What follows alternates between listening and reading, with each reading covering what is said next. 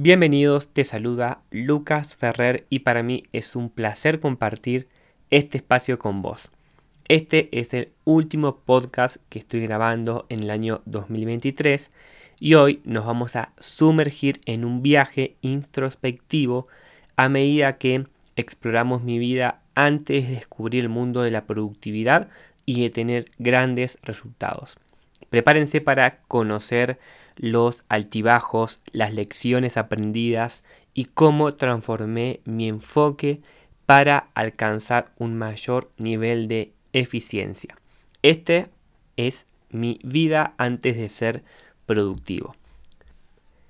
Todos tenemos momentos en los que nos sentimos estancados, abrumados, desorganizados o simplemente desconectados de nuestras metas. Por esto te voy a contar en base a mi historia cómo es que di un giro a la productividad. Cuando retrocedo a mi pasado, entre mis 20 y 25 años, sinceramente me cuesta recordar a detalle cómo fueron esos años, porque veo todo como muy gris. De hecho, en estos días hablaba con mi novia que creo que todos tenemos un periodo de tiempo en el que no recordamos mucho y ello también es un indicio, un indicativo de que en esos años o en ese momento que no recordás mucho, seguramente no pasaron muchas cosas eh, emocionalmente, sino que fue un tiempo como monótono. En esos años me encontraba estudiando contador público, productor de seguros, trabajando medio tiempo, estaba en el mundo del network marketing también, y mis recuerdos de esos años son de haber sido muy positivo en cuanto al futuro, muy optimista en cuanto a que tendría buenos resultados, pero al mismo tiempo muy estancado y frustrado porque mi realidad era completamente diferente, ya que no podía superar ingresos mínimos por más que mm, creía que estaba haciendo todo lo que podía hacer. Fueron años en donde realmente no tenía claridad de qué quería hacer para mi vida. En ese momento sí Pensé que tenía claridad, sin embargo, hoy lo veo de retrospectiva y no tenía mucha claridad. Pero sí lo que sabía muy bien es que no quería que no quería hacer para mi vida. No quería tener una vida tradicional, una vida ordinaria, ni vivir para trabajar para otra persona. Y sentía que estaba cada vez más cerca de encontrar mi propósito. Pero en esos años no lo encontré y luego me di cuenta que tampoco lo estaba buscando lo suficiente. Recuerdo que en el año 2019 tenía 26 años, ya estaba agotado de dedicarme a lo tradicional por toda la información que ya tenía en mi mente en cuanto a desarrollo personal y cómo ya el mundo había evolucionado y sabiendo también que por ahí no estaba mi futuro y recuerdo que en abril de ese año dediqué decidí dedicarme 100% al el network marketing, yendo contra toda la corriente, ya que mi familia estaba muy en contra y yo en ese momento había regresado de un viaje por el exterior de cuatro meses, así que volví a la casa de mis padres. En todo ese año, dedicándome 100% a lo que supuestamente me haría millonario, me iba a dar todo lo que yo quería en ese momento. En ese año gané menos de 800 dólares. El nivel de frustración que tenía en ese momento y la presión en tener resultados era demasiado grande. Y mi motor también era demostrarle a mis padres que yo tenía razón y que había tomado la mejor decisión. Un año más tarde, en abril de 2020, pasó algo que iba a darme un aprendizaje muy grande. En abril de 2020, que seguramente recordarán, fue cuando comenzó la pandemia, el coronavirus, luego de tomar en, en ese momento una decisión que fue de las más duras que había tomado, que fue cambiar de compañía con la cual estábamos trabajando, pasé de no tener nada de resultados, como le comenté en ese año, a ganar más de 4 mil dólares en ese primer mes. Eso fue una locura Y luego de que pasé ese mes, miré para atrás y dije, lo que hice este mes fue más de lo que hice en todo el año anterior. Realmente no fue lo más productivo porque me dormía a las 1 o 2 de la mañana y máximo a las 7 de la mañana ya estaba levantado. Eso fue prácticamente durante todo el mes. Sin embargo, un aprendizaje de ese mes fue que eh, vivía, me di cuenta que antes vivía procrastinando todo lo que me daba miedo. Estaba siendo un espectador de mi vida y que la procrastinación era una máscara de los miedos que yo tenía.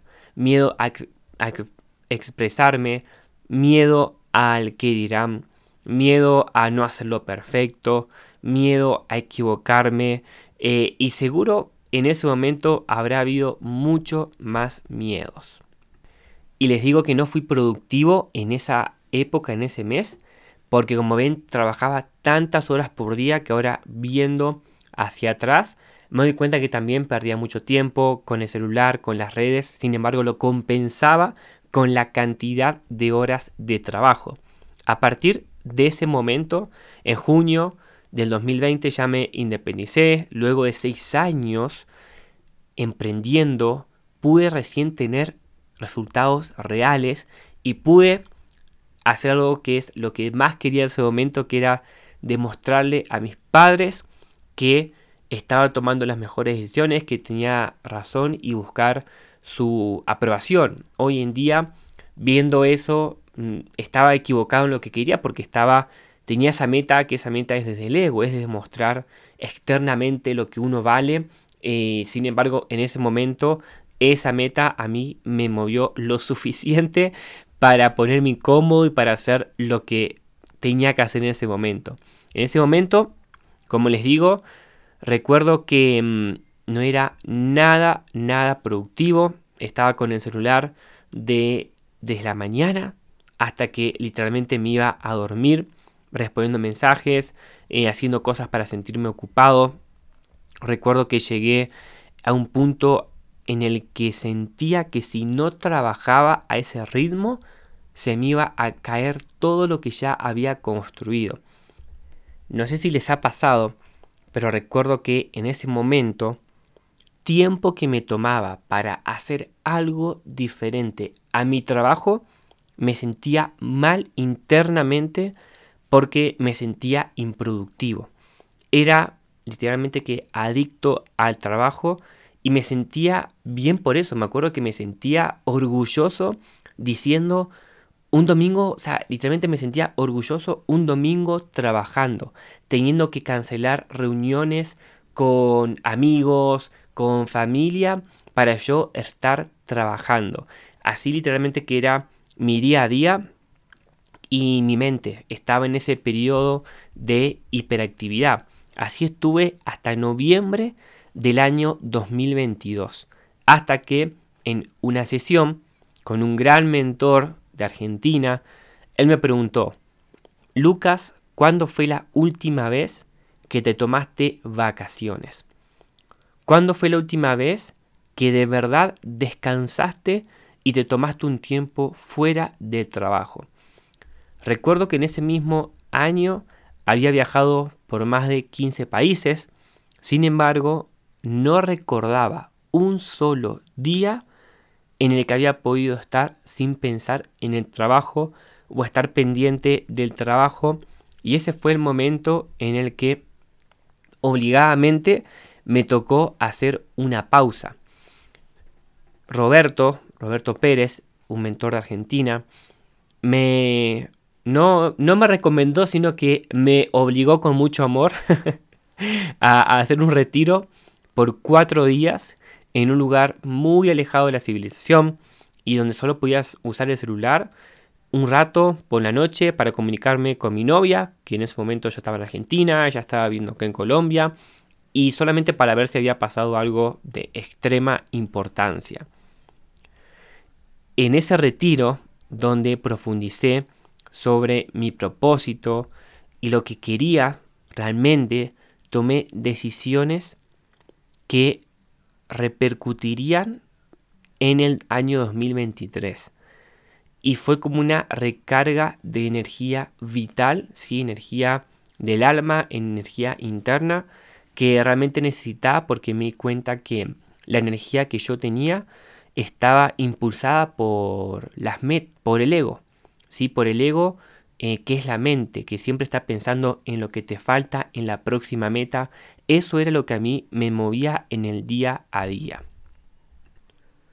En ese retiro creé gran parte de lo que hoy en día son mis dos programas de mentorías personalizadas y de lo que, a me, y de lo que me dedico. También sirvió para darme cuenta cómo vivimos conectados con el mundo exterior y desconectados de nosotros mismos.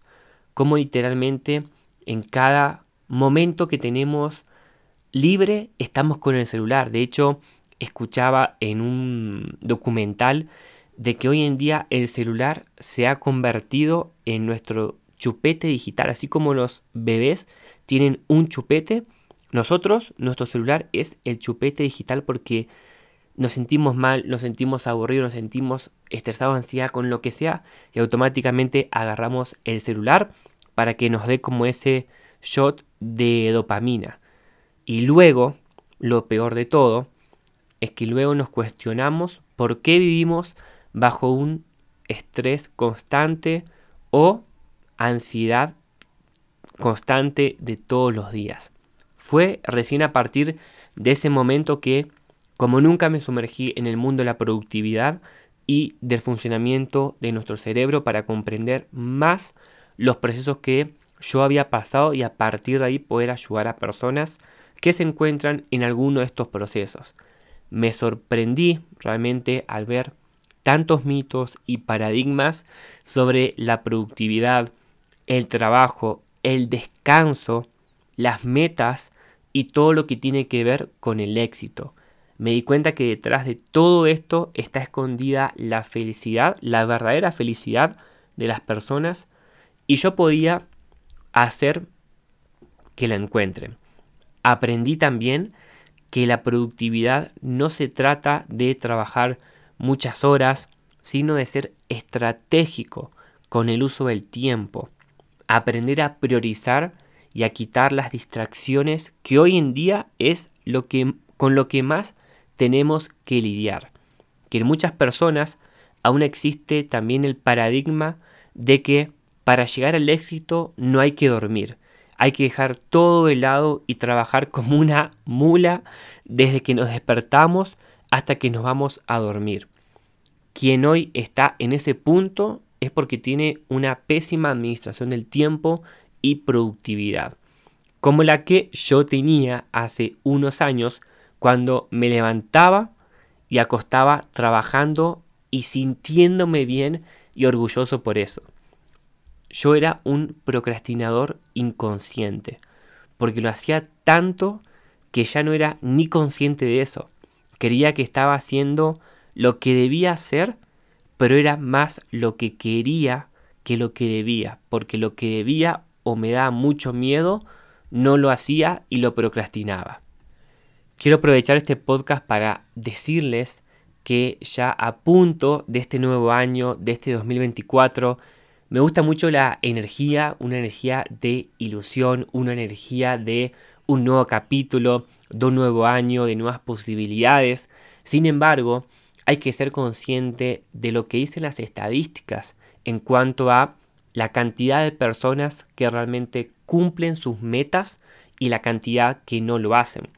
Las estadísticas dicen que el 92% de las personas no logran las metas que se proponen anualmente. Esto quiere decir que solamente el 8% de las personas lo terminan logrando. La diferencia que hay asusta, es muy grande. Y yo hoy te puedo decir, habiendo estado unos 5 o 6 años siendo parte de ese 92% y hoy en día, ya desde hace algunos años, siendo parte del 8%, de que mirando hacia atrás y mirando cómo, por qué yo era esas personas, y me doy cuenta de que vivía bajo una ilusión, bajo un pensamiento positivo, bajo la creencia de que me merecía esas metas o eso que quería por ser buena persona, por trabajar, por, hacer lo que había que hacer. Sin embargo, hoy te puedo decir que eso no es suficiente. No es, no es suficiente que sepas lo que querés. No es suficiente que creas que lo vas a lograr porque es un nuevo año, porque te lo mereces. La realidad y la única forma en la cual vas a lograr esas metas y vas a cambiar quizás un patrón de no lograr lo que querés, de no ser feliz, de no estar viviendo la vida de tus sueños, es porque realmente puedas hacer las cosas de forma completamente diferente. Puedas abrirte al cambio. Puedas planificar esas metas. Puedas trazar un camino, un plan de acción diario con un control de desempeño de resultados semanal. Que puedas tener un mentor. Yo recuerdo que el año en el cual empecé a lograr las metas fue el año que en enero empecé a tener un mentor, que hasta antes yo creía que no era necesario, yo creía que mis mentores eran los autores de libros, la gente que yo escuchaba, pero no fue hasta que yo realmente tuve un mentor personalizado en resultados que realmente empecé a lograr grandes objetivos, grandes metas. Entonces yo realmente deseo que este nuevo año no sea un año de ilusión para vos, sino que realmente sea un año en el cual vas a ser estratégico, vas a ser estratégica, vas a tener planes de acción, vas a poder escoger las metas no desde tu ego, sino realmente desde tu alma, desde tu conciencia, desde tu interior, desde tu confianza. Desde ahí realmente deberías o espero que, que te pongas las metas. Muchas veces trazamos metas en base a lo que dice la sociedad que logremos, lo que dice nuestro entorno, lo que dicen otras personas. Y la realidad es que si no conectas con esas metas, yo te diría que te ahorres el trabajo hasta de ponértelas porque vas a caer hasta en la frustración después de no lograrlas, en esa expectativa demasiado grande porque ves que hay personas que logran saltos cuánticos, entonces vos decís, bueno, entonces esta meta yo mm, este año me voy a proponer ganar 20 veces más, 50 veces más, ¿no? Porque esa persona lo hizo. Entonces caemos en esas comparaciones en vez de mirar hacia adentro y hacerse la pregunta, ¿qué es lo que realmente quiero? ¿Qué es lo que me va a hacer feliz? ¿Qué es lo que terminando este nuevo año 2024 va a hacer? Que me sienta realizado, que me sienta pleno. Porque si pensás que por esa meta económica o por ese casa de tus sueños o por ese auto de tus sueños, carro de tus sueños, vas a ser feliz, créeme que cuando lo logres vas a encontrar un vacío más grande del que quizás tenés hoy en día por no tenerlo. Y esto te lo digo 100% en base a mi experiencia después de haberlo logrado. Porque eso es el ego, creyendo que allá va a estar buscando siempre afuera. Entonces, quería dejarles con este podcast algunos aprendizajes de cómo fue mi vida antes de ser productivo, para que realmente si hoy en día estás en alguno de estos procesos, puedas aprender ¿sí? de mis errores, de mis aprendizajes y en este nuevo año que comienza puedas realmente aplicar todo esto para que sí sea un año de lograr metas, que sí sea un año de cambios en vos y en tus resultados. Gracias por escucharme, no se olviden de seguirme en Instagram como soy Lucas Ferrer, donde les aporto valor a diario y si tu prioridad en este nuevo año es cambiar tu situación actual, puedes escribirme para estar en mi lista de espera en mis programas de mentorías uno a uno. Te mando un fuerte abrazo y hasta el próximo episodio.